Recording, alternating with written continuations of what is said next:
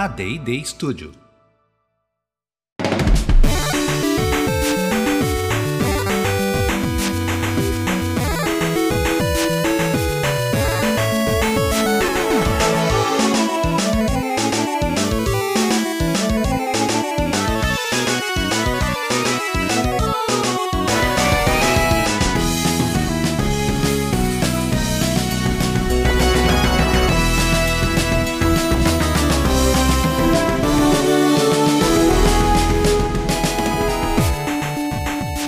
Ao vivo, Poco Pixel, A Link to the Past. Episódio número 1. Eu sou o Adriano Brandão, do meu lado tá o Danilo Silvestre, tudo bom? Tudo bom, beleza? Maravilha! Qual que é o jogo de hoje, Danilo? O jogo de hoje é The Last of Us. The Last of Us. Peraí, vocês estão. Todo mundo deve estar muito confuso nesse momento. Completamente perdido. O que tá acontecendo aqui? Não, mentira, ninguém tá perdido porque o episódio tem uma capinha, tem um nome, tem uma descrição. Acho que a- quando a pessoa dá o play, ela meio que sabe o que vai acontecer, né? Foi anunciado. É verdade. Acho que não tem muito segredo. A gente tá começando uma temporada limitada do Poco Pixel. O que é temporada limitada, Danilo? A ideia é que nós criamos um conteúdo fechado em seis episódios. Seis episódios. Por seis episódios, a gente vai visitar seis jogos modernos Ah. e analisar a genealogia, a arqueologia desses jogos. Perfeito. Não- então, esse ep- episódio, esse, esse- essa série toda de seis episódios, não faz parte da cronologia do universo Marvel lá do Poco Pixel, né? Você quer o universo 2099, será? É um, é um spin-off. É um spin-off.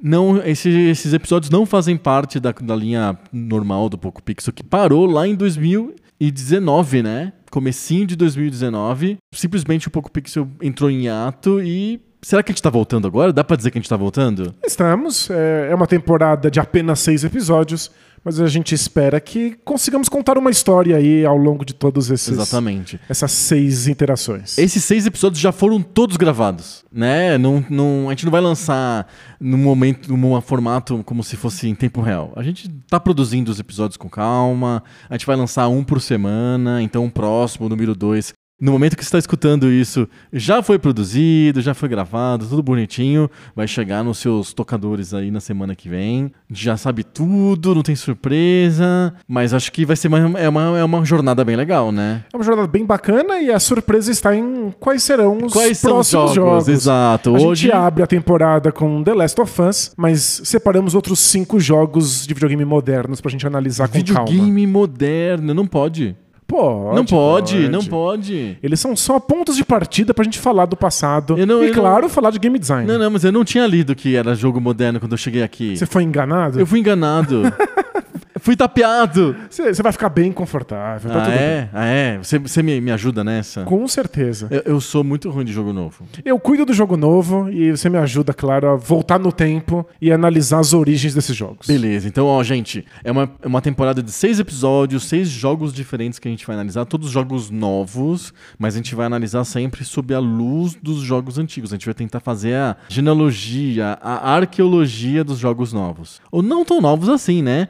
O The Last of Us já tem uns 10 anos. Ele é de 2013. É, tem 10 anos. É que já teve várias versões novas, já foi remasterizado. Virou série já de televisão. Ganhou, já ganhou sequência, virou série de televisão, hein, que tá aí na crista da onda. Então, não é tão novo assim, a gente já pode falar que é um clássico. É um clássico novo, um clássico moderno, vai. Mas é claro que é um clássico moderno que conversa com muita coisa que veio antes dele. Perfeito. Que inclusive depende de coisas que vieram antes dele pra fazer sentido, e é disso que a gente vai falar. Maravilha. Então vamos- vamos falar sobre The Last of Us. A gente já deu todos os recados que tinha que dar. Não precisa falar mais nada. A gente vai direto pro tema.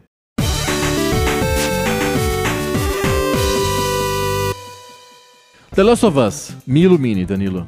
Bom, The Last of Us é um jogo de 2013 que foi lançado no PlayStation 3 pela Naughty Dog.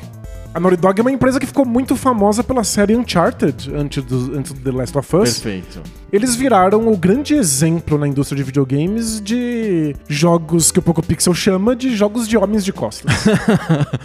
Vamos falar sobre. o- Antes de falar sobre The Last of Us, a gente tem que faz- falar sobre o gênero Homem de Costas. pois é. A gente ficou anos falando de Homem de Costas no Poco Pixel lá no, no Poco Pixel Retrô. a, gente, já- a, a gente é um, a gente é um podcast de videogame velho que é tão, tão típico que até ele ficou retrô. Isso, ele mesmo ficou velho. Ele ficou mesmo velho, é papo velho sobre videogame velho. Mas agora é novo. Agora é videogame novo. E Homem de Costas é como a gente chama os jogos que geralmente não são um pouco pixel. É um gênero muito moderno. Homem de Costas é um gênero tão moderno, tão moderno que você assiste aqueles lançamentos de jogos da E3, coisas desse tipo. Todos os jogos são Homem de Costas. Tem algum jogo que não seja Homem de Costas? É raro mesmo, né? Ficou um gênero bem dominante da indústria. Todos os jogos é Homem de Costas. Quando não é Homem de Costas, é Mulher de Costas. É, a gente tá chamando aqui de jogos de homens de costas esses jogos que tem uma câmera flutuante que ficam atrás do personagem e você vê o personagem, ou pelo menos metade do personagem na sua frente. Depende do jogo. Geralmente é dois terços de personagem. Perfeito. E a partir desse personagem você pode ver o mundo que tá ao redor dele. Sim. Mas ele tá sempre aparecendo ali. É uma diferenciação pros jogos em primeira pessoa, em que você tá vendo pelos olhos do personagem, não por uma câmera flutuante atrás. Perfeito. E também diferencia dos jogos de, de plataforma 2D, os side-scrollers que a gente acompanhou na era Poco Pixel, que tem uma câmera fixa que fica na lateral Na- do numa, personagem. numa né? lateral imaginária Perfeito. que vê as coisas sempre de lado, né? É, então, é- esse é o típico jogo. Os, os típicos jogos pouco pixels são jogos ou em primeira pessoa, e aí é, isso é PC depois de 90, coisa desse tipo é que surgem esses jogos, e ou jogos em terceira pessoa laterais, que são todos os jogos, né? Basicamente, sei lá, desde o Super Mario Bros., que quase todos os jogos da indústria são jogos em perspectiva 2D lateral. E, e a perspectiva 2D lateral tem um monte de vantagens, se for pensar bem. Você vê o personagem, você vê o personagem inteiro na sua frente. Você tem uma relação com ele, você vê ele pulando, você vê ele atirando, você vê ele fazendo as coisas que ele tem que fazer, andando no cenário. Então você tem uma relação, uma visão muito privilegiada que não existe no mundo e que te torna um, um espectador muito privilegiado do que aquele personagem está fazendo. Mas eu acho que essa é a questão principal desses jogos 2D, esses side-scrollers. Hum. É porque você é um espectador privilegiado. Esse, esse tipo de abordagem lateral te torna muito evidentemente um espectador. Você tá olhando o Mario de lado de uma maneira que você só veria no mundo outras pessoas, nunca você mesmo. Então, o, que acontece nesses jogos, pel- pelo modo como você enxerga, é que você pode até inicialmente ver o Mario correndo da esquerda pra direita no Super Mario Bros. Mas eventualmente, o que acontece é que o Mario indica o ponto da tela em que o que os seus botões, quando apertados, causam alguma coisa. Certo. Ele é como se fosse o lugar em que você atua num puzzle. Tá. Ele não é exatamente você.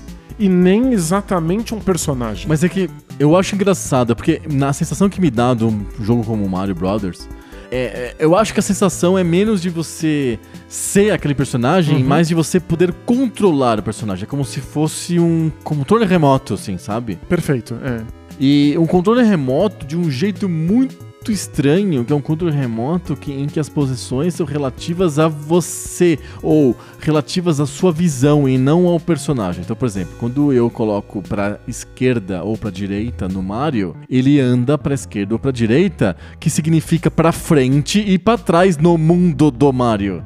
Mas no seu mundo, na sua visão, você aperta a direita e ele vai pra direita, mas na verdade isso significa frente, certo? Perfeito, eu acho que Tem uma tradução. Eu adoro aqueles jogos do tipo Super Off-Road, em que a visão é divorciada dos controles, em que a- você vê a, de cima a pista inteira, o circuito inteiro de como se corrida. fosse um helicóptero em como se cima tivesse do num- circuito. né? Isso, um, um drone flutuando em cima do circuito. E aí, os, os controles são os que você teria dentro do carro e não os que você tem no drone.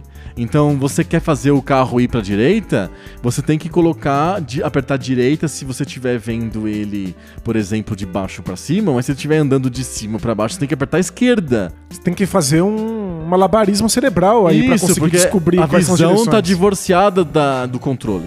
No Super Mario Brothers, o controle casou com a, com a- com a visão. Então você controla o que você vê. Você não é um jeito esquisito de você controlar o personagem. E eu, eu fico sempre fascinado com esse tipo de coisa que a gente dá como óbvio, como evidente. Não, e não é nada se você evidente. conhece a história dos Isso. videogames, se você viveu a história dos videogames, e que pra um, recém-chegado, alguém que nunca teve contato com isso, é meio absurdo. É que é só pensar em ca- carrinhos de controle remoto ou aeromodelos. O que você. Ou drones, que é, quem, que é uma coisa moderna. Quem, quem que usa, controla drone sabe. O, o- os controles do drone são relativos ao drone, não à sua visão. Perfeito. é- a sua visão não importa nem um pouco. Não importa nem um pouco, importa Claro. o drone. Quando você controla esses jogos laterais, 2D, da esquerda pra direita, o que importa é a visão do jogador. Do jogador. E por isso que causam essa sensação psíquica de que você não é o personagem. Aham. Você simplesmente é você mesmo, Perfeito. lidando com as suas direções, com o seu direcionamento, Sim. com o seu tempo de resposta, de reação. Perfeito. E o Mario lá na tela, ele é simplesmente a possibilidade De, algum- que- de controlar alguma de- coisa. Isso, de que você aperte os botões e aconteça alguma coisa naquele ponto Isso. da tela. Uhum. Ele direciona o seu olhar pra onde estão os desafios, onde estão as soluções daqueles Tanto desafios. é que a, a maior parte dos personagens, ou eles são personagens de propriedade intelectual, e aí você quer ver o personagem, é o Homem-Aranha. O Mario virou isso depois, antes não era. O Mario era tão anódino e tão desimportante que ele chamava Jumpman no primeiro jogo.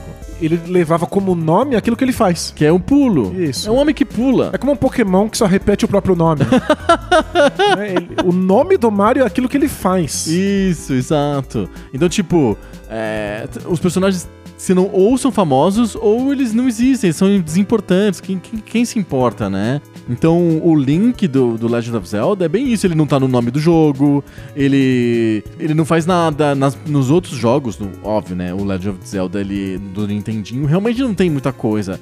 Poucos personagens falam, e falam pra ele que na verdade falam pra você. Ele não responde Ele absolutamente nunca responde. nada. E o nome dele, eu acho que isso é muito importante, é alterável.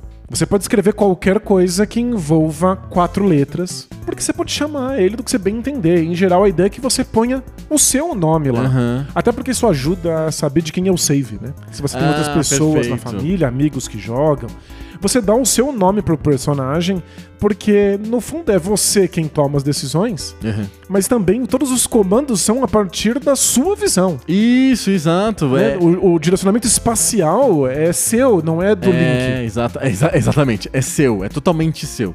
Isso muda nos primeiros jogos lá em 3D de PC, lá do da pessoal da, da id, da Podi. Então, o primeiro, Wolfenstein 3D. Você, o que você aperta é a- o que o, o, o herói apertaria, faria. Se vai pra direita, o que o, o personagem tá vendo é a direita também. Se você aperta pra, pra trás, ele pra baixo, ele vai pra trás. Isso, isso é o que a gente chama de primeira pessoa, Isso, né? você É como se a câmera frente. fosse a sua cabeça. Exatamente. Então você tá realmente olhando o mundo É como a se fosse você. olhos. É. É literalmente como se você você tivesse dentro do, do castelo nazista. E é engraçado que isso era vendido na época como imersão. E realidade é, é, alternativa, sei lá, não tem um nome lá. É como se você de fato realidade estivesse virtual, lá. né? é. Hoje é muito engraçado, né? Se você revisita gráficos de jogos como Wolfenstein, aquilo é tão evidentemente um jogo que é difícil se sentir imerso naquele mundo. Exato, ele é tão quadrado, os personagens não tem nada a ver com realidade Mas tal. é legal que a questão não é sobre os gráficos. É sobre você tá controlando o corpo como seria o seu Isso. naquela circunstância. E você não vê. Você não vê o, o personagem do, do Wolfenstein. Você- de nenhuma maneira. Você vê o ícone que mostra mais ou menos a tua saúde. É, você vê o rosto dele, porque o rosto dele vai ficando combalido dependendo de quanto dano ele toma. e é né? fora do jogo, né? Porque é um rosto que fica na interface gráfica, né? Isso, você vê ele numa barra que fica na parte de baixo da tela. Sim. Então, tipo, ele não faz parte exatamente do jogo. Ele faz parte do, das- dos utilitários que o jogo te dá pra você jogar. Mas, sei lá, é uma- um jeito de você se conectar com aquele personagem de alguma maneira. Perfeito. E aí, esse gênero que a gente chama de Homens de Costas, ele tenta mostrar quem é o personagem, pra que não seja exatamente você, que não seja imediatamente você lá. Mas te dá uma visão parecida com a primeira pessoa. Isso te dá uma visão em que você esteja comandando a partir do seu ponto de vista, mas que esse ponto de vista seja também o do personagem. Isso é como se fosse uma, uma viagem astral, assim. Você tá saindo do corpo E, e, você tá num vendo o seu próprio corpo, só que a meia distância, assim, sabe? E eu acho que essa é uma questão que a gente precisa debater nos videogames, que é a sensação. Hum. A gente fala muito aqui no Poco Pixel de game design, de quais são as escolhas de design. Mas a Certo. gente tem que levar, às vezes, em conta o que essa decisão causa em termos psicológicos no As jogador. sensações, é o que que As traz, sensações, né? Uhum. É, é claro que no Wolfenstein ou no Doom, quando você joga em primeira pessoa, você tá habitando um outro corpo, né? Existe um corpo virtual ali que você está controlando momentaneamente. Sim, Mas a sensação é de que é você. perfeito. Como é em primeira pessoa, você não vê esse corpo virtual em nenhum momento, você tá só vendo o que esse corpo virtual vê, é como se fosse o seu corpo lá, Uhum. com, com sensações alteradas, mas é você. Quando você afasta essa câmera e joga essas- essa câmera pra nuca do, do personagem, agora você vê o personagem. Isso. Então você pode até sentir que é você, porque é você quem joga, é você quem atira, é você quem corre e É pula. você que tem toma as ações, É né? você quem toma as ações. Mas o tempo inteiro você tá vendo o personagem Uhum. ali. É sempre um lembrete de que não é exatamente você que habita aquele mundo. Perfeito. E às vezes é, é sobre um lembrete mesmo. É, eu fico pensando em técnicas de cinema, como do documentarista Eduardo Coutinho, de que volta e meia ele afasta um pouco a câmera, quando ele tá entrevistando pessoas, pra mostrar a equipe de produção. A Hum. câmera mostra gente segurando o microfone, gente segurando a iluminação Pra lembrar que não é real. Aquilo te lembra que você tá vendo uma entrevista Uhum. e que aquilo aconteceu rodeado de pessoas, que Não é uma a- coisa totalmente artificial. era um ambiente controlado, que tinha iluminação e microfone profissional. Sim. Porque senão, se você só vê pelos olhos da câmera, é como se você tivesse ali sentado na mesa conversando com aquelas pessoas e você acaba acreditando que aquilo é a verdade, a Sim. realidade e não um recorte. Uhum. Então essa é uma preocupação de alguns documentaristas. É a preocupação de alguns dramaturgos. Como é que você evidencia que a peça de teatro é uma peça de teatro? Uhum. Para que a pessoa não se perca totalmente na imersão. E esses jogos de videogame que mostram pra você o personagem de costas estão impedindo uma correlação total. Não é você inteiramente no jogo. É um personagem, mesmo que você se sinta você, porque é você quem comanda. Acho que essa é a ideia. Perfeito, perfeito. E por que a gente tá falando tudo isso pro Last of Us? Porque Last of Us é um jogo que faz isso. Perfeito, é um jogo em terceira pessoa, homem de costas. Perfeito. E aí, é um jogo que tá interessado em contar uma história. E um, um jogo que o personagem que você controla faz diferença. Uhum. né? O personagem principal do Last of Us, que é o Joel, não é um personagem genérico. Ele não tem a intenção de ser simplesmente um casulo vazio para que você se projete no jogo. Ele tem preferências, ele tem um passado, ele tem gostos. Certo. Ele toma decisões, inclusive decisões que talvez o jogador não tomaria. Uhum. E é por isso é tão Esse importante olhar divórcio, pra ele. exato, esse divórcio jogador-personagem é extremamente importante, né? Porque, em geral, ele não, não deveria acontecer. Eu, eu, tô, eu tô operando aquele personagem e minha vontade é suprema, certo? Eu acho que tem poucos casos, assim, por exemplo, o- adoro o exemplo contrário de que não é você que vai fazer coisas que você não quer, mas o personagem não se recusa a fazer aquilo que você manda ele fazer. Então, por exemplo, vários jogos de. vários adventures. Vários point and clicks. Vários né? point and clicks, eles simplesmente o personagem não faz aquilo que você pede. Ou porque não faz sentido, ou porque ele, sei lá, ele não quer, por exemplo, o, o Guy Brush Triple Wood lá do Monkey Island, ele tem medo de porcelanas, sei lá, ele tem nojo de porcelanas, então ele não, ele não faz nada que tenha a ver com porcelanas. E é até engraçado que o jogador pode pedir pra ele pegar uma coisa de porcelana, só pra ele dizer, ah, por que eu faria isso? Que Uhum. absurdo. Exato. É como se fosse uma conversa entre o jogador e o personagem, e, o jogador que- tá distanciado E mesmo, né? Isso, e o- e o personagem em geral faz tudo que o, o- o jogador pede, mas nem tudo. Ou o Indiana Jones, você pede pra ele mexer na cobra, ele não vai fazer. Ou chegar perto da cobra, ele não vai.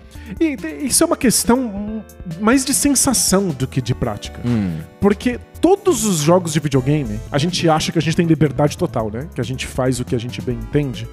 A não ser que o personagem vá lá e fale: Ah, isso não, eu tenho medo de cobras. Ou eu tenho medo de vasos. Mas na prática, qualquer jogo tá delimitado. aham. Tem coisas que você simplesmente não pode fazer. É que o jogo te conta isso, em geral, na prática. Então, por exemplo, o Mario não atravessa buracos andando. Ele precisa pular por cima dos buracos. Depende, se estiver bem rápido e o buraco for bem pequenininho, o Mario, Mario anda só no buraco. Mas isso, isso é uma coisa que você descobre tentando. Você descobre sempre o que o personagem pode e não pode fazer. Uhum. O que ele aceita e o que ele não aceita fazer. É, se você aperta duas vezes o botão de pulo muito rápido, ele dá esses dois pulos ou ele se recusa a dar o segundo e dá só o primeiro? Não, nunca, no Mario nunca se recusa a nada. Ele é um corpo muito elástico à sua disposição. Não, mas ele se, ele, ele se recusa a coisas. Você não consegue virar ele na velocidade que você gostaria. Ele, ah, não, tudo bem. Ele, ele é tem um limitações. E a física nos jogos já é um conjunto de Mas, é que isso limitações. é, mas isso é normal. A gente também tem limitações com o nosso próprio corpo.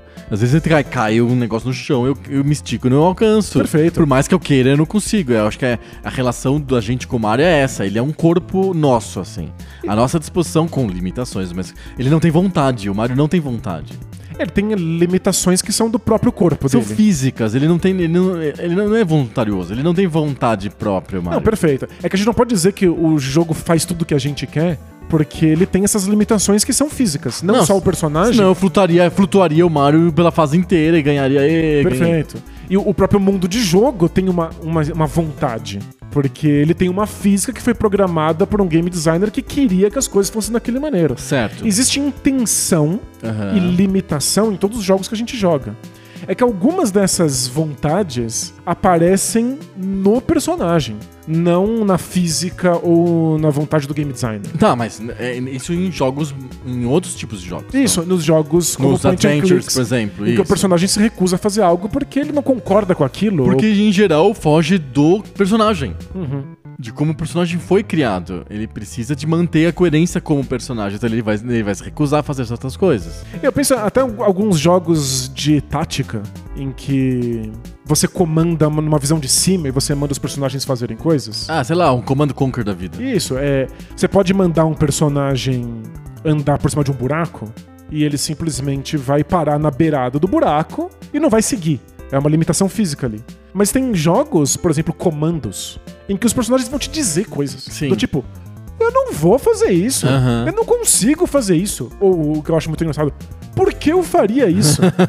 Como se a sua vontade fosse completamente absurda pra vontade contida naquele personagem. Mas eu acho que. Mas será que não tem a ver também com uma questão de limitação? Que ele. Não é que nem o Mario, que quando você tenta fazer uma coisa e não consegue. Porque o Mario não se recusa. Você pode tentar pular mais alto do que você e não, você não vai conseguir, mas ele não vai se recusar. Ele não vai falar pra você, ei, eu não consigo pular tão alto. Ele não faz. não, não, o Mario pula, só que ele vai pular mais baixo do que você quer. Claro, você descobre as limitações dele na prática. Na né? prática, como se fosse, fosse você mesmo.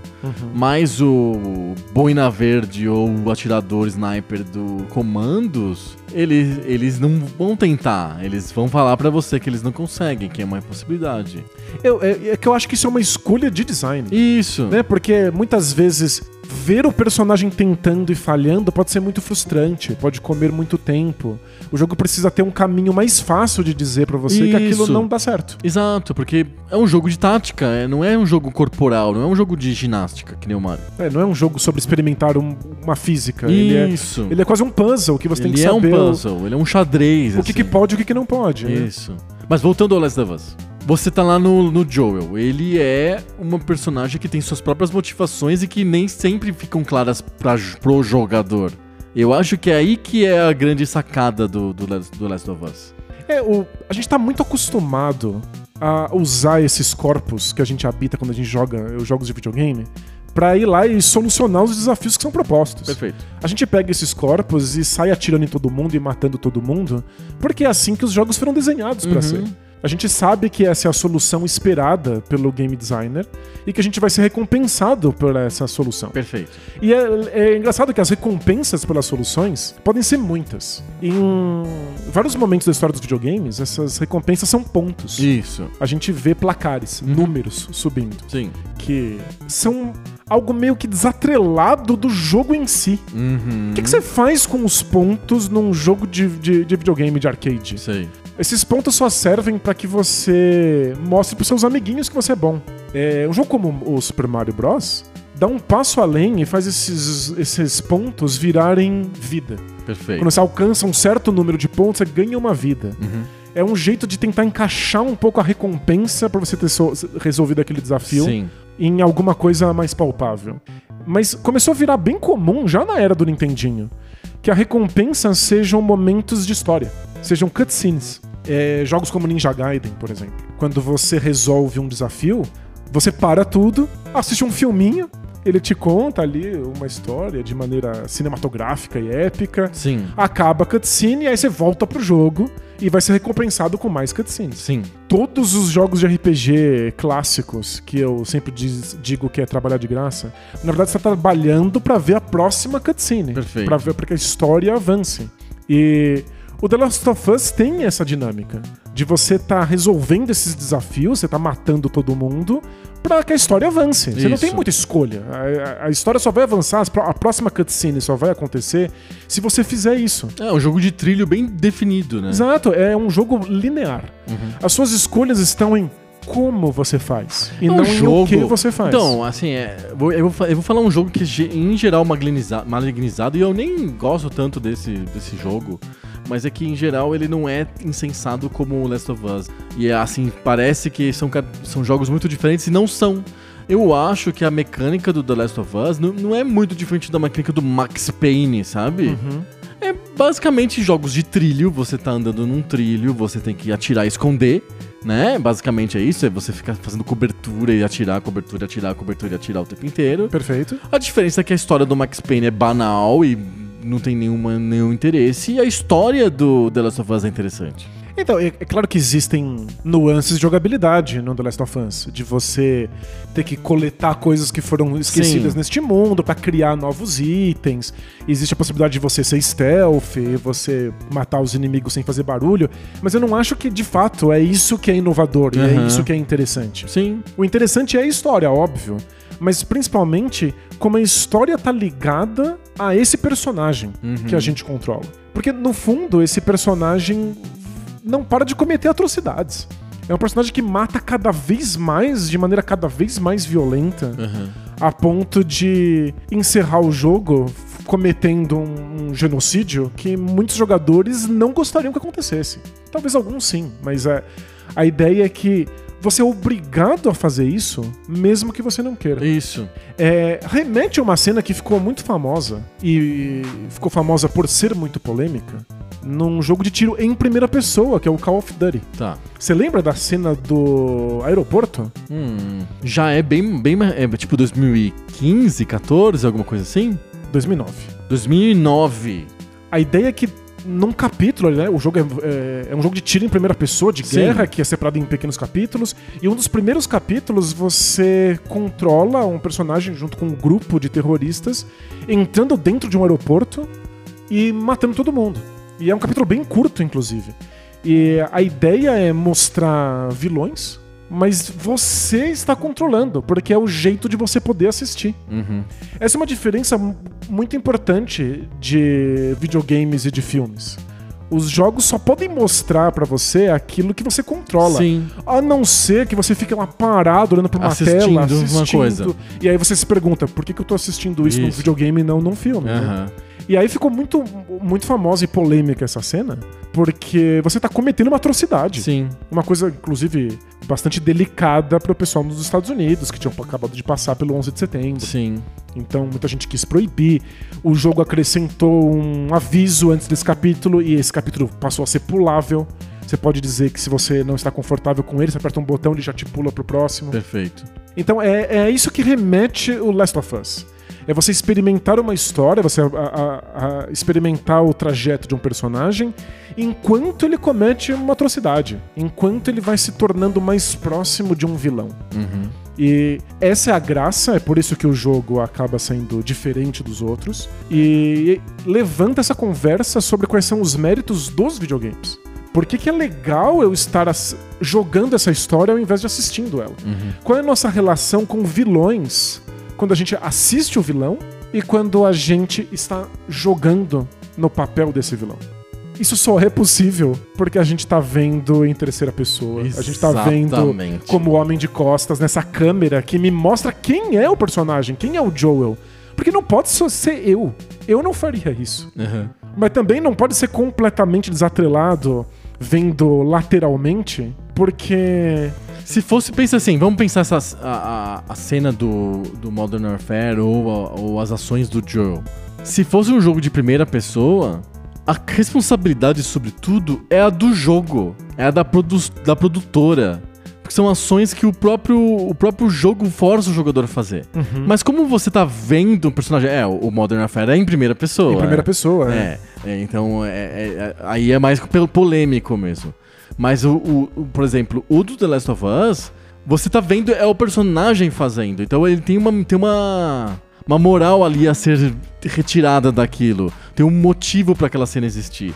Não é uma entre aspas uma coisa, uma ideologia, uma ideia que a produtora ou o jogo tá querendo passar pra frente. É o personagem que age daquele jeito. Uhum. Então é muito importante esse distanciamento. O Joel existir como uma entidade separada faz com que a produtora também se seja uma, uma a Naughty Dog seja uma, uma entidade separada também. É que no jogo em primeira pessoa, em que você faz uma coisa horrorosa, também é o personagem quem faz. Ah, Mas, Mas é que- é que- esse personagem meio que não existe. Então, acho que essa é a dificuldade que a gente tem. É uma dificuldade da mídia videogames. Quando você controla coisas em primeira pessoa, é muito difícil se entender como personagem. Aham. É, mas você é, claro. Nunca é o seu corpo que está de fato no jogo.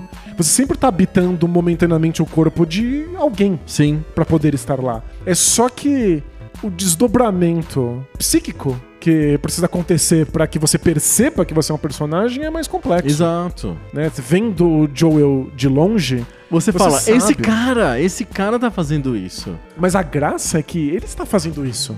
Mas ele só faz se eu aperto o botão. Mas se você não faz, você não joga, né? Exato, exato. É, acho que é- essa é a questão. E é divertido que a gente esteja conversando disso aqui no nosso A Link to the Past, Aham. pensando a história dos videogames. Sim. Porque a gente aprende com a história dos videogames a apertar gatilhos, Isso. a apertar botões, A fazer. a fazer. Existe uma escolha quando você joga videogames que é uma escolha soberana do jogador. Você pode fazer o que o jogo te propõe, ou você pode não fazer nada. Aham. Você pode só abandonar o controle, solta ele no E seu nada colo, acontece. Mas aí nada acontece. Sim. A gente não tá disposto a jogar um jogo e nada acontecer. Então a gente é treinado, a gente aprendeu as regras e a linguagem do videogame pra fazer coisas e ver o jogo andar pra frente. É, antigamente a gente jogava jogos pra ganhar pontos Sim. Ou pra, Pra ver a próxima pra fase. ver, a- exato. Pra é. ver o próximo vilão. Mas é que ver o próximo talvez seja o principal motor que coloca os jogadores pra frente. Aham. Ver o próximo. Continuar jogando. É continuar jogando. Você só. colocar o jogo pra frente significa eu poder seguir com o jogo. Sim. E de preferência, seguir de uma maneira nova, né? Pra você não ficar fazendo sempre a mesma coisa. Pra não ser muito repetitivo. Então você precisa, pra isso, fazer algo. O jogo não te obriga de fato a fazer. Mas é que a outra opção é nada acontecer. Sim. Você fica lá, vendo o personagem parado. Perfeito. E de onde vem essa subversão do, do The Last of Us? Vamos fazer a, vamos fazer a, arqueologia do The Last of Us? Boa. É, Primeiro a gente tá falando de jogos que a gente vê os personagens Isso. e de preferencialmente vê eles pelas costas. Isso. Vamos, va- vamos ignorar um pouco a questão da visão e vamos pensar um pouco na questão do personagem com um ser independente do jogador. Uhum. Eu acho que é evidente que essa, é- esses dilemas que você entra com o Joel são resquícios de jogos que são ba- baseados em contação de histórias. Perfeito. Porque o The Last of Us, no fundo, é um jogo de contação de histórias, assim como o Uncharted é um jogo de contação de histórias. Não dá pra falar a mesma coisa, por exemplo, do God of War ou do Gears of War, pegar um jo- outro jogo de outro gênero. Que são, são jogos de contação de histórias, embora a história esteja lá. O objetivo é mais a ação, é mais eu ser mais, como que eu posso dizer assim, mais fluente no jogo, eu conseguir superar os desafios de um jeito melhor. A história desses dois jogos que eu falei aí, o God of War e o Gears of War, é- não é tão importante.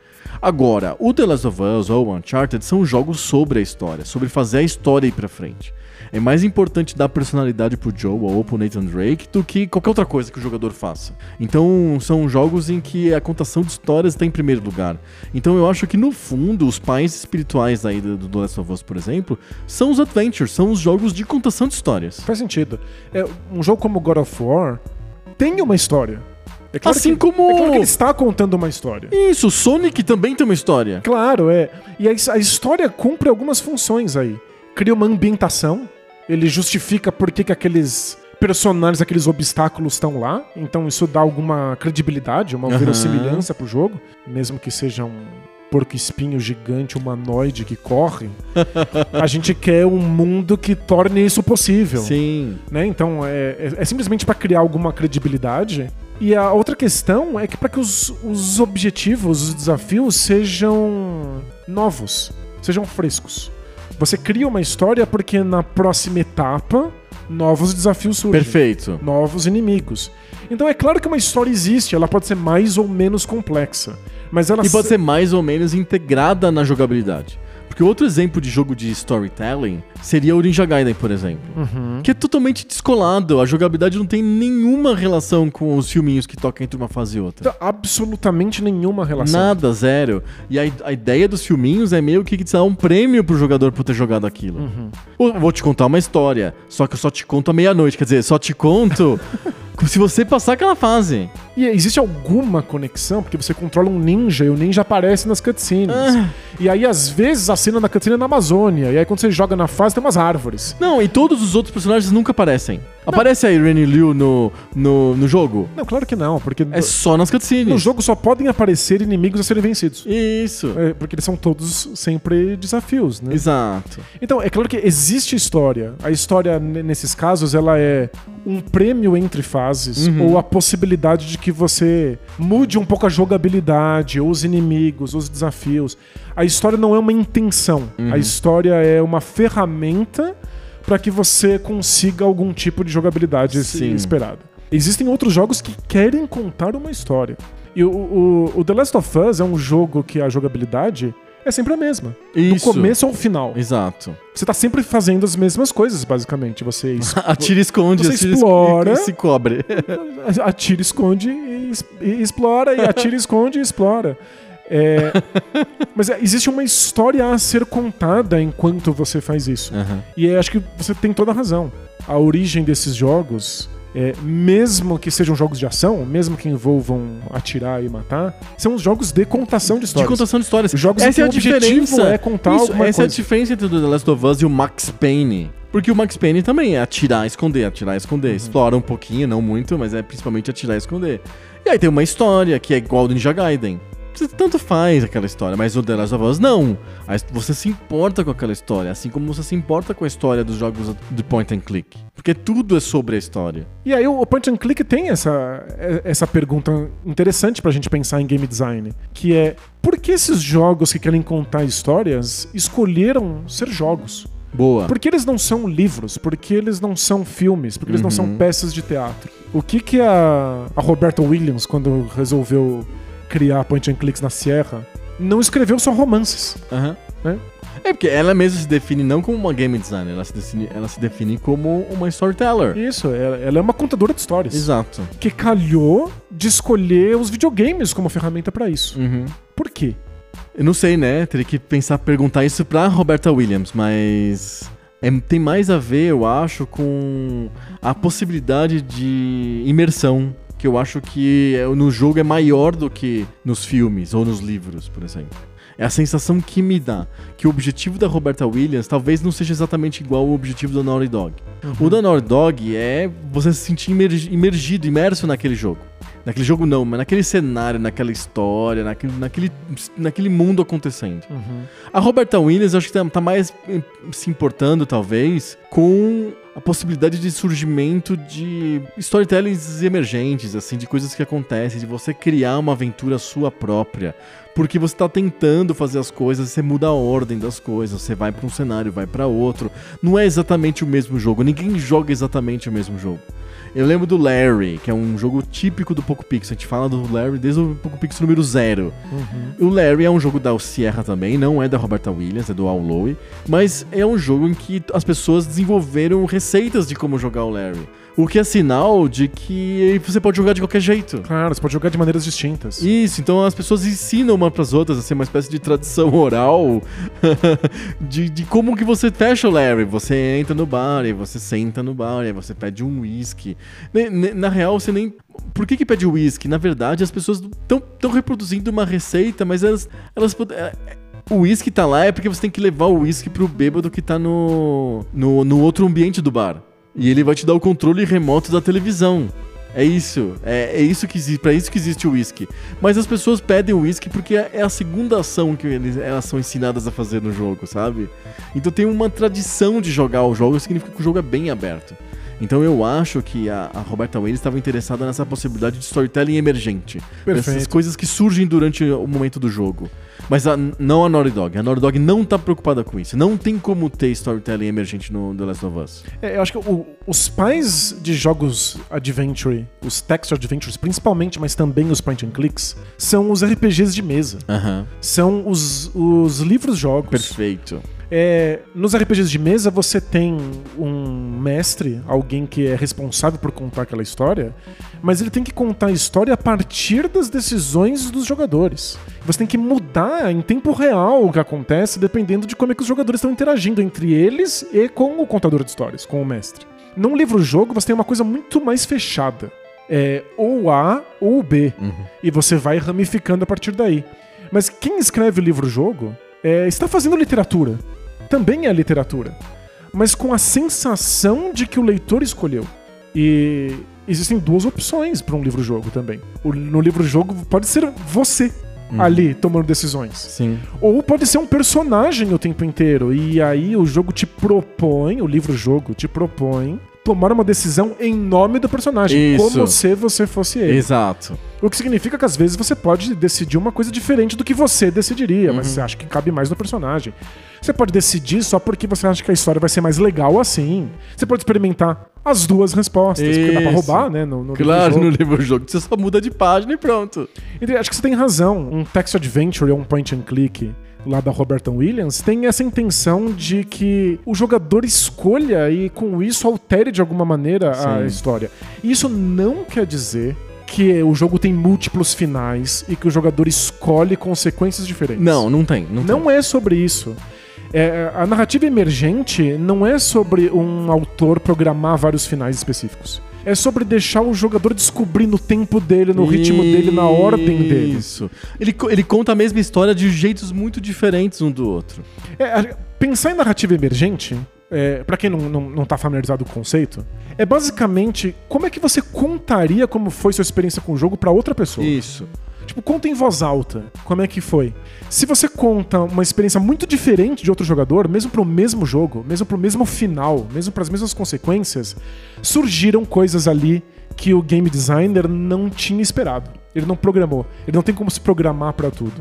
É, no Larry, que é um text adventure super simples, limitado, programado pra coisas, poucas coisas. Poucas coisas. Se você fica duas horas sentado no, no, no bar, porque você está esperando pra ver se acontece alguma coisa caso você faça isso, já Você surgiu poderia- ali uma isso. dinâmica que o game designer não pensou. Ele pensou em várias coisas, né? Ele pensou em você conversar com as outras pessoas que estão no bar. Uhum. Você pode. E isso reforça características do personagem. É muito engraçado. Se você tenta conversar com as pessoas do lado, o narrador fala: você tentou conversar com as pessoas do lado, mas ninguém deu bola porque você é muito desinteressante. porque o Larry é muito nada a ver, ele é muito sem graça. E. Reforça uma característica do personagem, é legal. Claro, é. Mas se você não tenta, você não vê. Então, várias pessoas não sabem disso, que você não consegue conversar com as outras pessoas no bar. E é meio óbvio que você tenta conversar com as pessoas no bar, porque a única coisa que você sabe sobre o Larry quando começa o jogo é que ele precisa de perder a virgindade na cidade de Lost Wages. É isso. E aí você vai num bar, você como que você faz? Você conversa com as pessoas, concorda? É um jeito de você cumprir o objetivo. Então é- seria natural o jogador conversar com as pessoas. Boa. Então, né? acho que é- é- então essa é uma das respostas principais pra por que fazer um jogo pra contar uma história ao invés de criar um livro Isso. ou um, li- um livro tradicional. Ou um filme. um filme, é que jogos permitem essas coisas, que essas coisas surjam. Uhum. Que histórias surjam a partir da interação do jogador. Que o próprio jogador vai fazer coisas ou imaginar coisas ou esperar coisas que o game designer não imaginava. Sim. Ele não tem controle. Eu lembro de eu jogando Alone in the Dark, que tem um clima muito místico e vários livros você pode pegar da- das prateleiras e eles têm umas coisas escritas em linguagens incompreensíveis. E eu ficava tentando criar sentido daquilo, pensando. E se eu colocar esses dois livros próximos da lareira? Porque eles falam de fogo. Será que não acontece alguma coisa? Isso. Resposta: Não, não acontece nada. Mas como eu podia pensar isso, Isso, já eu- que criou. e o jogo me deixa Isso. experimentar, surgiu uma narrativa ali que não estava previamente Então os escrita. jogos cumprem funções bem diferentes da, de storytelling. Uhum.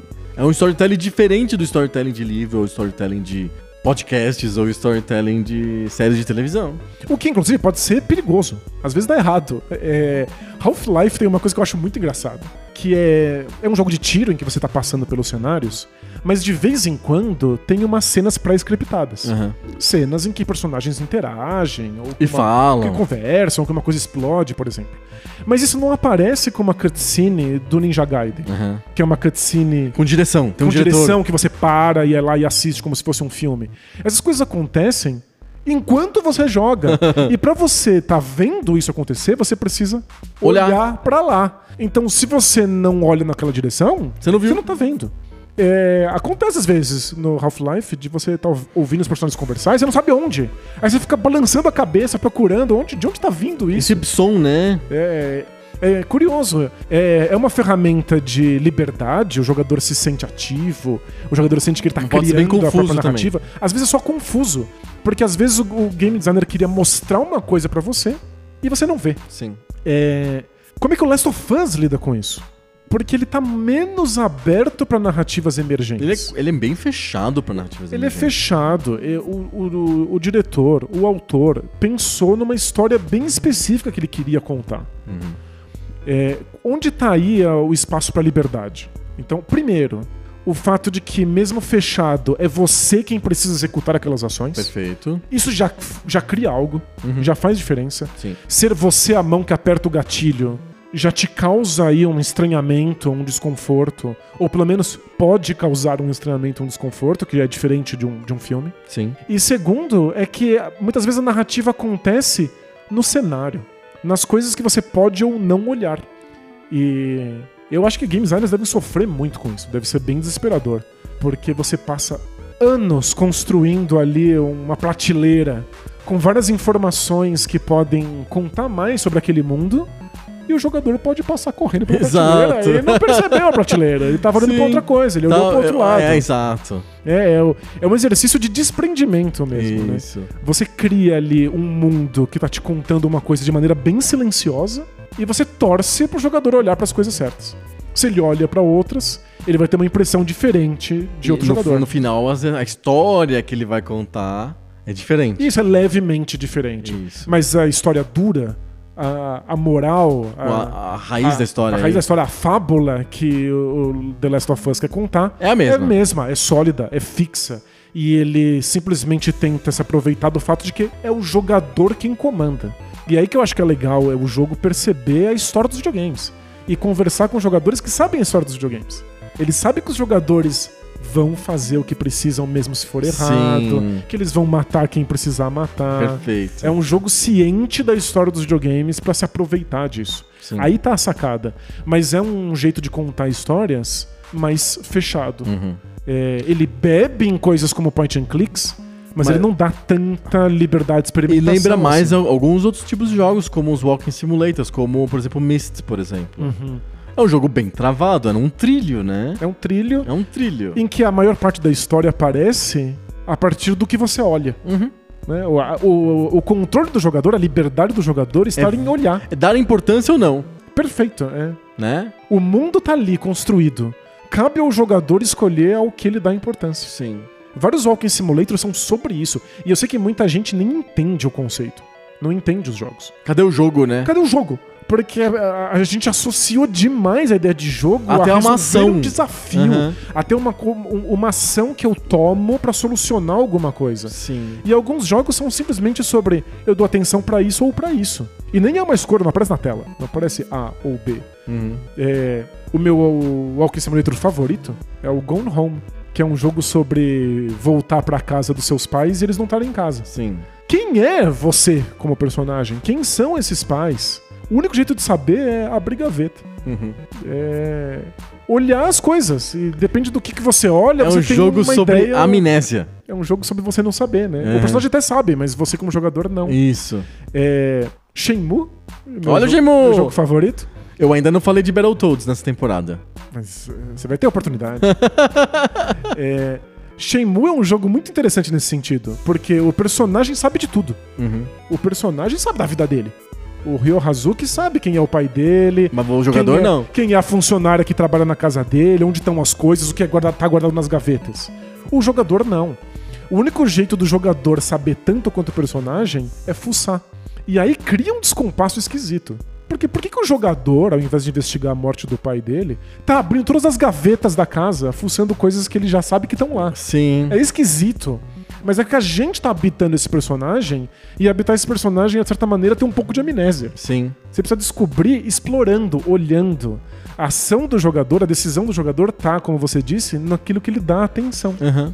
É, Ele, é tá- isso. ele se importa ou não se importa, né? Perfeito. que mais de joguinhos que, que são pais do The Last of Us? Pra te terminar nossa, nosso, nossa escavação, nossa arqueologia do The Last of Us. A gente descobriu muito surpreendentemente, eu acho que ninguém que clicou nesse podcast imaginou que a gente ia falar, olha, no final das contas a gente fez aqui a, a nossa retrospectiva e o The Last of Us veio dos adventures da Roberta Williams. Uhum.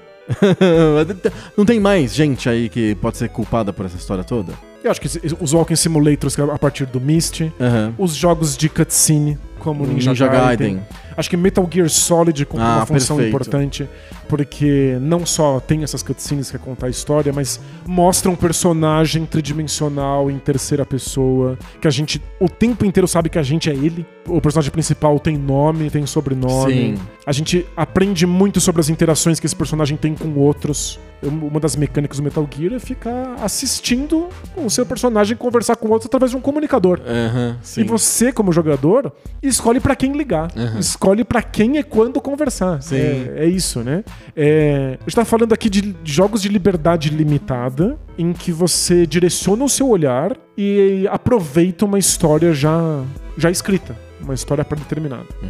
E tem outro aí que eu acho que é importante em termos de jogabilidade, que é o GoldenEye Ah, sim. o 007, um jogo revolucionário pro Nintendo 64, um jogo de tiro criado pela Rare, que nunca tinha feito um jogo de tiro, não sabia como jogos de tiro deveriam ser.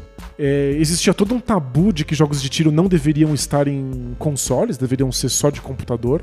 A Rare insistiu, queria fazer o jogo funcionar pro 64, teve que fazer um monte de gambiarras em termos de como você usa o controle para fazer o GoldenEye funcionar. Mas ele é um jogo em primeira pessoa em que você sabe que você é o James Bond o tempo inteiro. Sim, claro. Isso não influencia o jogador, você não acha? Eu acho que as pessoas tentam jogar o, o GoldenEye como se elas fossem o James Bond. É, e eu acho que sim, porque é um jogo baseado no filme. Uhum. E eles tentam recriar com alguma fidelidade as cenas do filme. Então Sim. você meio que quer fazer como aconteceu no filme.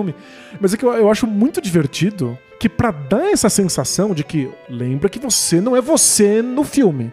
Você é o James Bond. Aham. O jogo abre com uma câmera que sobrevoa a, a fase inteira e aí vai se aproximando de você. Você, James Bond, ali visível em, em- em Homem de Costas. É Homem de Costa. E aí a câmera vai entra dentro da cabeça do James Bond. E aí se torna em primeira pessoa. Sim. Você vê esse trajeto como se fosse- fosse uma câmera que foi acoplada dentro da cabeça de alguém.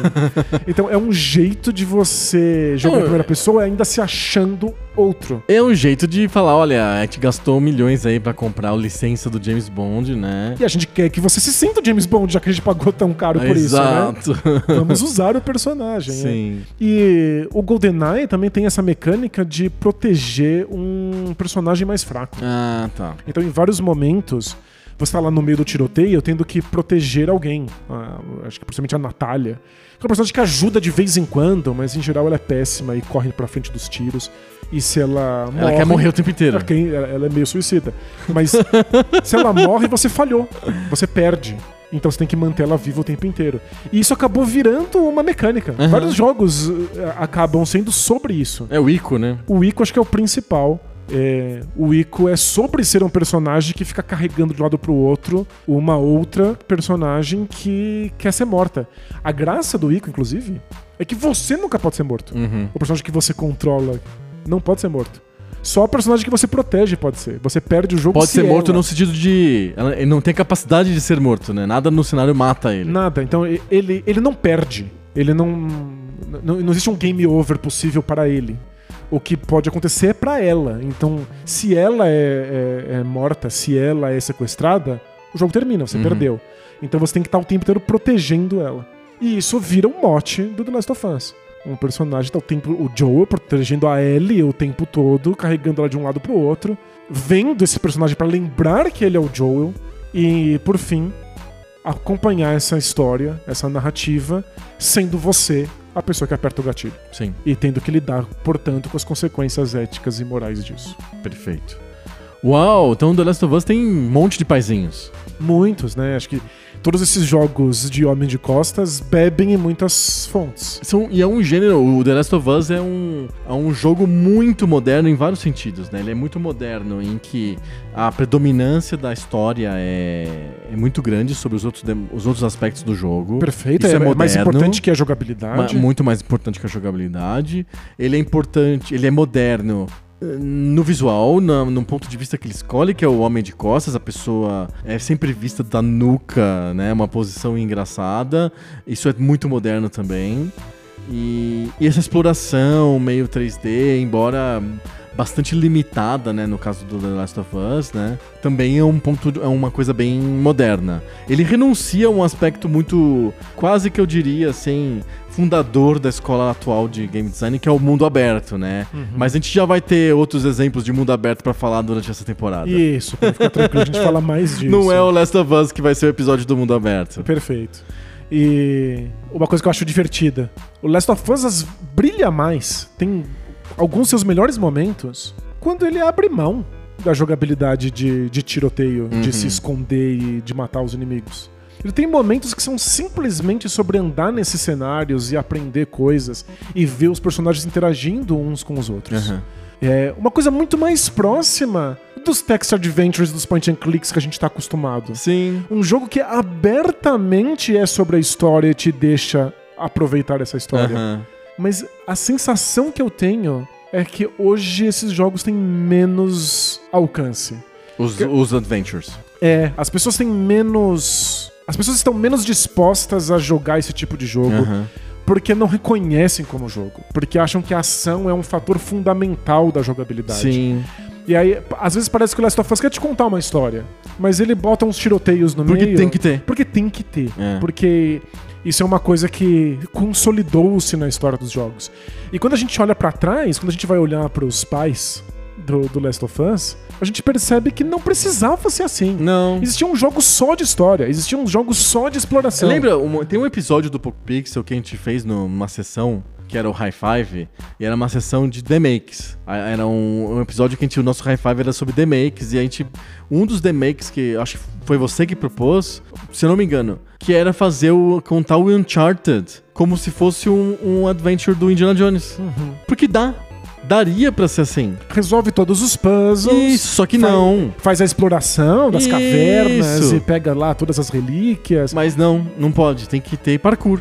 Uhum. Porque, né, é um jogo moderno, tem que ter ação, não pode ser só o puzzle. Tem que ter coisas acontecendo, né? E é, acho que acabou se consolidando aí nos jogos modernos essa necessidade.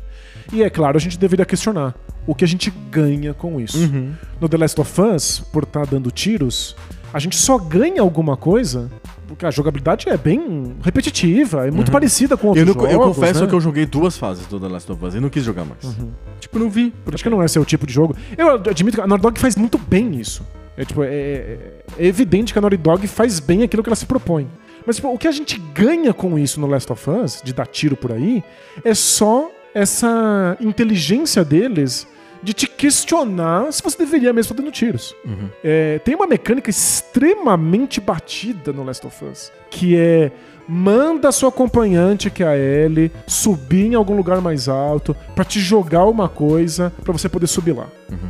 É, você faz um milhão de vezes, virou um- inclusive um clichê de vários jogos de acompanhantes. Hum. É muito batido. O que, que eu ganho com isso? A gente só ganha porque a Naughty Dog é consciente da história dos videogames, ela sabe que ela tá fazendo uma coisa clichê e repetitiva, e aí no final do jogo, a Ellie para de fazer. Uhum. Você sobe ela pra ela subir num lugar alto e te jogar alguma coisa pra você subir, tipo uma corda, Que acontece o tempo o inteiro. tempo inteiro, e aí você fica esperando e não vem a corda. E aí você grita, Ellie, o que você tá fazendo? Aí ela, ah, desculpa, me distraí. Porque ela tá ficando cada vez mais desconectada, ela tá Sim. ficando cada vez mais deprimida com essa jornada. Então a Naughty Dog é inteligente o bastante pra usar esses recursos pra construir uma narrativa. Sim. Mas quantas vezes tem que matar alguém pra um tiro no final do jogo ser significativo? Isso. Quantas vezes a Ellie precisa subir em algum lugar pra empurrar uma corda pra eventualmente isso virar uma narrativa? Perfeito. Então é, a Naughty Dog é esperta de fazer isso. Mas a gente tá- deveria estar se perguntando: será que a gente ganha tanto assim com essas jogabilidades repetitivas se a intenção era só contar uma história? Perfeito. Não tô querendo dizer que Last of Us seria melhor no formato série. Não Tá precisa, rolando, tá, tá, rolando, acontecendo. tá rolando. Tanto é que a intenção era contar uma história que agora existe a série na, na- na. HBO. Não precisaria ser, desde o princípio, série. Poderia ser jogo. Porque, como a gente disse, jogos podem contar histórias de maneiras interessantes. É, o que a gente deveria estar se perguntando é: pra contar essa história, precisa de tanto tiro? Sim. Precisa de tanta corda? Precisa empurrar tanta coisa pro meu personagem conseguir chegar lá? Sim, concordo completamente. Fica aí a reflexão. Acabou? Acabou. Acabou nada, acabou porque aqui é o Poco Pixel e nunca acaba quando tem o tema. Agora, mesmo numa temporada fechada, temática, agora a gente vai pra sessão extra do Poco Pixel. Sessão extra? Sessão extra. Vamos para o Chrono Quiz.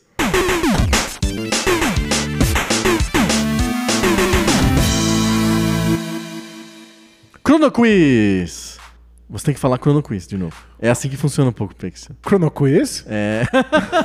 Não precisa ser tom interrogativo Eu só sei sempre. fazer tão Chrono Quiz é a sessão do Poco Pixel em que a gente vai voltar no tempo. A gente Boa. volta sempre no tempo, né, no Poco Pixel. Sempre, mas agora a gente vai voltar no tempo testando a nossa capacidade de saber de que época um jogo é. Exatamente. Olha só, você tá, tá afiado aí? O teu calendário mental tá afiado? Não. Não. Eu confesso que pra mim a história dos videogames é um, Borrão. um- uma grande maçaroca. eu acho que eu consigo É que é definir- mesmo uma grande maçaroca. A gente vai descobrir isso hoje. É, eu acho que eu consigo definir mais ou menos de que geração um jogo é, mas cravar uma data pros jogos é bem difícil de fazer. Vamos lá, vamos explicar como que é a mecânica do, do Chrono Quiz. Só lembrando que é uma tradição do Poco Pixel a gente fazer sessões extras. E toda a temporada, ou no mínimo a cada duas temporadas, a gente mudava as sessões extras. Vamos fazer uma pequena homenagem aqui ao Debate de Bolso, ao High Five, ao Telecat e ao Bota Ficha, que foram nossas sessões extras por muitos e muitos anos. Essa temporadinha vai ser a temporada do Chrono Quiz. Boa, Vamos explicar o- a mecânica do Chrono Quiz, então. bora. É um jogo. Então, eu vou jogar contra você. Perfeito. É um jogo de, você, de a gente tentar encaixar jogos dentro de anos específicos.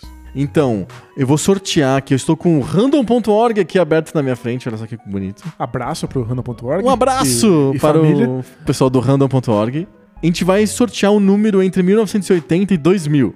E esse número vai ser o ano em que a gente tem que listar jogos daquele ano. Então vai funcionar por rodadas. Quem começa esse ano? Vai. Essa temporada. Você? Eu começo. Você começa. Então, vai sortear um ano, e aí eu vou dizer um jogo que eu acho que é daquele ano. Aí você vai falar o jogo que você acha que é daquele ano. E a gente vai na Wikipedia ver se quem chegou mais perto do ano. Perfeito. Quem chegou mais perto do ano ganha a rodada.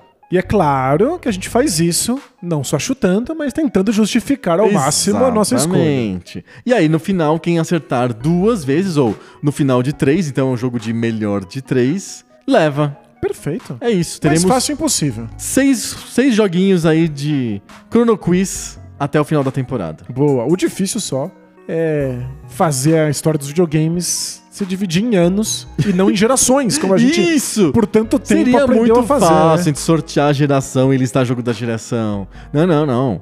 Aqui é esporte olímpico, aqui é negócio de dificuldade. Vamos lá, vamos lá. Vamos vai ser, sortear vai ser desafiador. os nossos queridos auditores da PricewaterhouseCoopers estão aqui de novo, a gente contratou eles de novo. Olá, olá. Lembra que eles participavam do sorteio do, do Telecat? Com certeza. Sejam bem-vindos novamente. Muito obrigado para os assessores aí, os auditores da PricewaterhouseCoopers e o pessoal do Random.org. Um beijo também pra Hannah, que criou o nome Chrono Quiz. Muito obrigado. Nossa! Nome excelente. Maravilhoso, Salvou né? a gente aí. Chrono Quiz. Podia ser uma continuação da série Chrono Trigger e Chrono Cross. Chrono Trigger, Chrono Cross e Chrono Quiz. Chrono Quiz. Os Vamos fãs estão tão, tão esperando, hein? Então, então, um dia vai ter. Mas o Chrono Quiz já tá tendo. Já tá tendo. Que é agora. E os anos serão entre 1980 E 2000. e 2000. Isso, são anos clássicos pouco pixel. A definição de pouco pixel que a gente tinha dado era tudo que fosse antes de, de 15 anos atrás. Então, a gente tá em 23, então seria tudo antes de 2000. Meu A Deus! gente não sabe É fazer uma matemática, matemática, básica. matemática. 15 antes de 23 seria. É... Meu Deus, que vergonha. Passando vergonha. em rede 2008. nacional. 2008. Olha, Grava, grava isso aí. não, não, vai ser desse jeito aí mesmo. Seria até 2008. Até 2008, mas não, a gente vai fazer o clássico. Vamos fazer de 80 a 2000. E tem coisas antes de 80? Tem, bastante coisa antes de 80. Mas a gente vai juntar um pouquinho. Vai ser 20 anos aí de sorteio. Boa, você tá facilitando aqui pra gente jogar. Exatamente. Vamos lá? Bora. Vamos, vamos apertar o botãozinho aqui do random.org. Um, dois e. 1995. 95? 95. Eu primeiro? Vamos falar sobre 95 primeiro. Vamos, e vamos colocar rapidamente aqui um adendo à regra. Hum. Que a gente não conversou previamente, mas que é muito importante pra esse jogo funcionar. Que tem que falar o campeão brasileiro de futebol daquele ano também. Não, porque aí, Não? Eu, aí eu tô lascado. É, foi o Botafogo. É mesmo? É, Eu Botafogo. confio em você. O que não pode acontecer? Qualquer jogo seriado que saia todos os anos. Ah, não o FIFA pode falar 95. FIFA 95 Mas é que não NBA tem. Live dois- no, no 95. A NBA Live deve, deve ter. Mas o Entendeu? FIFA 95 não tem. Ok, mas va- vamos, vamos excluir a O possibilidade. primeiro FIFA com números é o FIFA 96. Então, Lembra do FIFA 96? O Virtual Lembra, Stadium lembra. Soccer. Ele fingia que era 3D. É, porque ele era isométrico, né? Ele- Não era isométrico, ele era. Como que é? Ah, era tipo isométrico com um bi- bitmap falso 3D, né?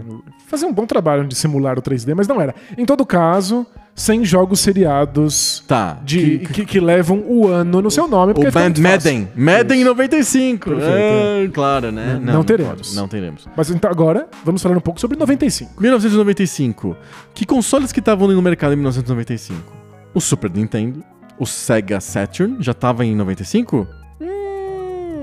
Não pode consultar. Não pode consultar porque O a gente tá jogando. Eu acho que o Sega Saturn é de 96. O Sega Saturn é depois, tudo bem. Então não tinha Sega Saturn. Então quem, quem competia com o Super Nintendo? O Neo Geo. O Neo Geo tá aí desde 90. E o Mega Drive já tava, tava meio que bem caído, né? Porque o Mega Drive, o, o, o Sega Genesis é de 89. Então já tinha bastante tempo. 95 é um ano bem. é, como que eu posso dizer? De transição da indústria dos videogames. Ele tava transicionando pro 3D em 95. Os jogos 3D de computadores já estavam muito dominantes naquela época. Porque os jogos 3D estilo Doom e depois 3D mesmo, tipo Quake, são anteriores e, ficaram, fizeram muito sucesso. Então, pra indústria dos videogames, e, e vale lembrar, a gente pode falar jogos de PC também. PC, outros computadores e tal, mas no caso em 95 só tinha PC mesmo, né? A gente pode falar jogos de PC. É, é uma época de transição. Então, o PlayStation tava lá surgindo, o ano seguinte ia ter o Nintendo 64. Mas se o ano seguinte é o do 64, então o Sega Saturn é de 95. É o Sega isso. Saturn é um ano anterior. Ah, perfeito. Então já existiu o Sega Saturn. Uhum. É, o Sega CD já tava rodando há algum tempo. É, a, a- Sega tava tentando esticar a vida útil do, do, do Mega Drive, né? Do Genesis. Perfeito. Mas é, de fato é, é a grande entrada dos consoles no 3D. Exatamente, 95 é a é a época da entrada dos consoles no PC, dos consoles no PC, das épocas do 3D no- nos, nos consoles. É uma época de transição. É o, é o final de vida do útil do Super Nintendo, já é o, o Genesis esticado às últimas. Então eu vou chutar um jogo de 95. Uhum. Donkey Kong Country. Hum, você tá, você tá chutando o final Do Super Nintendo. Do, do Super Nintendo. Isso. Mas 1? Pensa que são vários. Tá, vamos fazer o Donkey Kong Country 2, vai. Tá bom, o 2. DKC 2. E você? Que jogo que você coloca em 95? É, vou pensar um jogo de Sega Saturn aqui Meu que, Deus. que esteja no lançamento. É, tem que ser start, é, launch lineup do Sega Saturn. É, Virtua Fighter. Virtua Fighter. Virtua Fighter. Vamos lá. Vamos abrir aqui a Wikipedia e descobrir quem que leva essa rodada. Difícil, hein? Não é moleza aqui, o negócio não é moleza. Wikipedia. Engraçado, o Saturn é um console que eu gosto bastante, que tem jogos bem esquisitos, né, bem exóticos, mas que não é famoso pela sua lineup de lançamento. É, exato. Então eu tenho alguma dificuldade de pensar quais são os jogos que saíram juntos com o Saturn. Sim. Vai, eu, achei o primeiro Donkey Kong, eu preciso de achar o 2. De quando é o primeiro? O primeiro é de 94. Olha só. O DKC, DKC2 é de 95. Perfeito. Na mosca. Parabéns, e o 3? Vamos lá. Ah, o 3? Você quer ver o, o, DKC, o DKC3? Porque eu, eu pensei que seria o 3,95. Ah, tá. Deixa eu ver. DKC3. É de 96. Então é 94, 95, 96. Caramba, a Rare lançou Um por, jo um por ano. um por ano, uma das principais séries da história da Nintendo, um Sim. por ano. Fantástico. É impressionante a, a capacidade produtiva, como os jogos levam um pouco tempo pra sair na época, né? Sim. Imagina, hoje em dia uma série leva 4 ou 5 anos pra fazer um. Virtua Fighter, você versão. quer de que. De que console? Eu quero. Eu, eu- eu tô pensando no Virtua Fighter do Sega Do Saturn. Sega Saturn. Isso. Ok, ele foi lançado em 22 de novembro de 94, mas no Japão. A nossa regra é que seria nos Estados Unidos, concorda? Perfeito, que Foi é quando a gente teve lançado- acesso a esses lançamentos. Exatamente, foi lançado em 11 de maio de 95. Perfeito. Então, legal. os dois ganham os pontos. Empate. Legal, boa. Um a um. Vamos lá. Próxima rodada, vamos sortear de novo? Bora, bora. Vamos lá. Random.org tá pensando aqui. E 1988. 88. Você que chuta primeiro, hein? O que, que tá acontecendo em 88? 88 é um ano antes do lançamento do Mega Drive e é o auge do Nintendinho. Nintendinho no auge Mas- o Master System- no limite. o Master System tá soltando fumaça já. O Master System pedindo pra morrer. O e Mega a SEGA, Drive ah, tá- obviamente, a SEGA tentando des Acho que até o Mega Drive já existia no Japão, em 88. Ele foi lançado nos Estados Unidos, né? O, o Sega Genesis, em, nove- em 89. Posso estar falando grandes merdas, assim, mas eu acho que é isso. Perfeito. É, E a gente tá pensando no- nas datas americanas dos lançamentos. Lá datas sempre americanas. Então, 1988, eu posso dizer que é o auge do, do Nintendinho, não é o final do ciclo de vida do Nintendinho. É o o final auge. do ciclo de vida do Nintendinho é 90, 91. São jogos que esticam bastante. Tem jogo do Nintendinho de 94. Caramba, é difícil. Eu acho que o Nintendinho é um dos mais complicados da gente cravar a data de um jogo. Porque ele- o lifespan dele foi muito, Muito grande. grande. É, a gente sabe, ao contrário do Sega Saturn, muito bem qual é a lineup de lançamento. Aham. São jogos muito importantes e clássicos. Sim. A gente tem as datas essenciais, que é lançamento do Mario, lançamento do Zelda, É uma área de 85, né? mas... O Zelda é, do- é de 85 88. também ou de 86? Isso, acho que é de 86. É. Isso, no- nos Estados Unidos. Nos Estados Unidos, nos Estados Unidos. Cartucho dourado com memória. Lembrando que o, o Zelda foi lançado pro Famicom Disk System no, no Japão. 88. 88. Você sabe a data do Battletoads? Eu acho que Battletoads é bem capaz de ser em 88. Olha Mas eu não posso influenciar a sua, Não, sua escolha. claro. É... Eu tô imaginando aqui que um dos Ninja Gaiden saiu em 88. Ah, é bem eu possível. só não sei. Qual? É, não sei se, se vai ser o 2 ou o 3. Aham. Eu vou com Ninja Gaiden 2. Ninja Gaiden 2? Isso, Ninja Gaiden 2. Eu vou com... Meu Deus, 88? Você não, tá, não tá confiante de que o Battletoads saiu em 88? Não, eu acho que o Battletoads é depois. Eu vou chutar de 88... Mega Man. O primeiro? O primeiro. O primeiro Mega Man O 88? primeiro Mega Man. Nos Estados Unidos, o Mega Man, não o Rockman. Ok, perfeito. Nossa, curioso pra saber. É, É porque pensa que tem que, tem que caber seis Mega Mans em toda a vida do, do Nintendinho. Nintendinho, mas... O cabe. primeiro começou só em 88? Não sei. V- Vamos ver? vamos checar. Vamos lá, primeiro checa o seu, né? Que é Ninja Gaiden 2. Você Isso. optou pelo 2. Lançamento americano do Ninja Gaiden 2. De 2008, não, é esse é outro Esse é Ninja, outro Gaiden Ninja Gaiden. 2. O Ninja Gaiden 2 de Nintendinho é de 1990 no 90? Japão, na América do Norte e também 1990. O primeiro Ninja Gaiden de Não. 88? Não sei, que- quer ver? Sim. Vamos ver. O primeiro Ninja Gaiden é de 88. Perfeito. Mas acho que no Japão só. Eu não sei se foi lançado nos Estados Unidos em 88 também, deixa eu ver. Não, ele foi lançado em 89 nos Estados Unidos. Então, qual, qual o, o, o Ninja Gaiden 2 é de 90, né? Isso, Então, errei, você, então errei. dois, você tá com dois. O teu é que nem golfe. O seu Quanto mais ponto, é, é dois, Quanto é. mais ponto, pior. Isso, você tá com dois. Então vamos, vamos ver qual que é o que eu tinha falado? Mega Man, né? O primeiro. Mega Man é o primeiro. Olha só, ele foi lançado no Japão em 1987.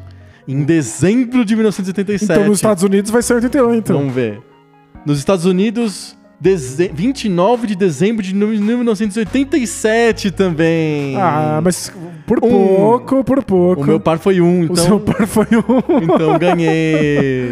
Parabéns, 2 a 1 parabéns. Como você tem um ponto, então não terminou. Tem mais uma rodada. Vamos lá, vamos lá. Vamos lá, mais, vamos uma. mais um sorteio? mais um sorteio. Vamos escolher mais um jogo. Vamos Escolher vamos mais um ano. sor- sortear mais um ano, é. RandomHome.org tá fazendo a sua randomicidade 2000. Me ferrei nessa. Eu que falo primeiro. Vamos falar sobre 2000. 2000 também é um ano de transição. Porque a gente tá falando aí do primeiro ano de vida do Dreamcast. O PlayStation 2 ainda não tinha sido lançado. Uhum. Inclusive, muita gente em 2000 não está comprando o Dreamcast porque está guardando o lançamento do PlayStation 2. Sim, Tem gente que ah, esperou pra entrar nessa geração porque queria o console da Sony. perfeito. Então 2000 é um, um ano de transição. Primeiro ano, ou segundo ano de operação do Dreamcast, principalmente nos Estados Unidos.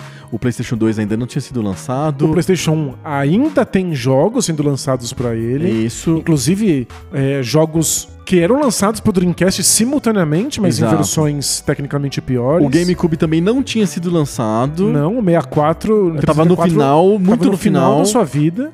E é isso, né? É, basicamente é isso. É um PlayStationzão mandando ver, né? É isso que é 2000, né? E os jogos de PC. E o finalzinho da vida do Nintendo 64. Sim. O que me leva a crer que dá pra gente chutar aí uns, uns jogos tardios do 64. com jogos tardios de tranquilidade. 94? De, de- do 64? É. Hum. Eu que vou chutar primeiro, lembra? Chuta primeiro, vai lá. Eu vou fazer um chute ousado. Porque assim, um, uma- um que eu fiquei tentado a chutar é o Dune 2000. Mas ele foi lançado em 99, o Dune 2000, né? Acho que sim, creio que sim. É, o Dune 2000 acho que foi lançado em 99. Uma outra possibilidade seria o, o Command Conquer Tiberian Sun, que é um pouco depois do Dune 2000. Então é uma possibilidade também, Command Conquer Tiberian Sun. Mas eu vou ser mais ousado e vou chutar muito chute. Vamos ver se eu acerto. Eu acho que 2000 é o lançamento do The Sims. É mesmo? É, eu acho. The Sims, um jogo que é derivado do, do SimCity e de todos os jogos Sim da Maxis, né, que era, já era mais subsidiária da EA e foi lançado como um simulador de nada, né, é um grande simulador de coisa alguma em que você controla os personagens, inclusive ele tem uma separação, um divórcio bem grande entre o personagem e o jogador, você pode prender o personagem e matar ele de propósito. São jogos que muita gente chama de jogos de Deus. É, A separação é tão grande que o jogador tem controle total sobre o mundo e os personagens. Sim.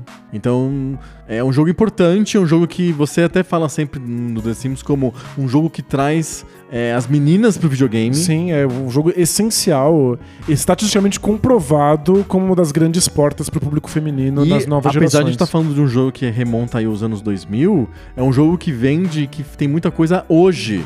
Existem expansões e expansões das versões novas do The Sims até hoje rodando. E são, fazem muito sucesso. Que você tem temas, você pode fazer o The Sims de um jeito ou de outro e tal. Esses temas vendem, são temáticas, tipo Barbie, assim, né? Usando né, uma coisa dos anos 80. É, sei lá, você quer ver o Playmobil no Velho Oeste, o Playmobil Ninja, o Playmobil não sei o que, o Lego, Star Wars, o, o The Sims tem tudo isso. Até hoje vende pra caramba. Boa. Eu acho que é 2000 primeiro. Posso estar errado. Perfeito. Não, é um bom, bom palpite, bom palpite. Você tem com certeza palpites melhores. Então, eu tenho palpite sobre os jogos de lançamento do Dreamcast, mas aí a dificuldade é saiu em 99 ou saiu em 2000? Aham. Eu tenho esse, esse problema aí. Sei. Não sei se eu vou arriscar. Não vai arriscar? É, talvez Madden 2000. talvez eu vá com algum jogo tardio de 64 mesmo. Eu acho Ah. que o Conker's Bad Fur Day era de 2000. É de 2000? Eu, eu chutaria Conkers? que sim. Você que vai no, vai no Conkers. Eu acho que sim. Eu acho que é, é um jogo bem do final da vida do, do, do 64. É o, o jogo maduro da Rare, um Aham. jogo do, do, da Nintendo pro público adulto. Eu lembro de ter a sensação quando saiu de que era a Nintendo finalmente rompendo com sua visão inteiramente família anterior e se preparando para os novos tempos que levariam ao GameCube. Então, tem um, tem um marco aí que me parece ser o, o 2000. 2000. Isso, vamos lá. Vamos, Vamos lá, vamos lá, vamos lá, vamos lá. Vamos lá, então eu vou, vou checar primeiro o The, Sims. Isso. Eu só pego o jogo de franquia pra me ferrar, né? Porque aí ele vai voltar à franquia, nunca o primeiro jogo. Vamos lá, The Sims. Ele foi lançado em 4 de fevereiro de 2000. Impressionante. Caramba, Adriano.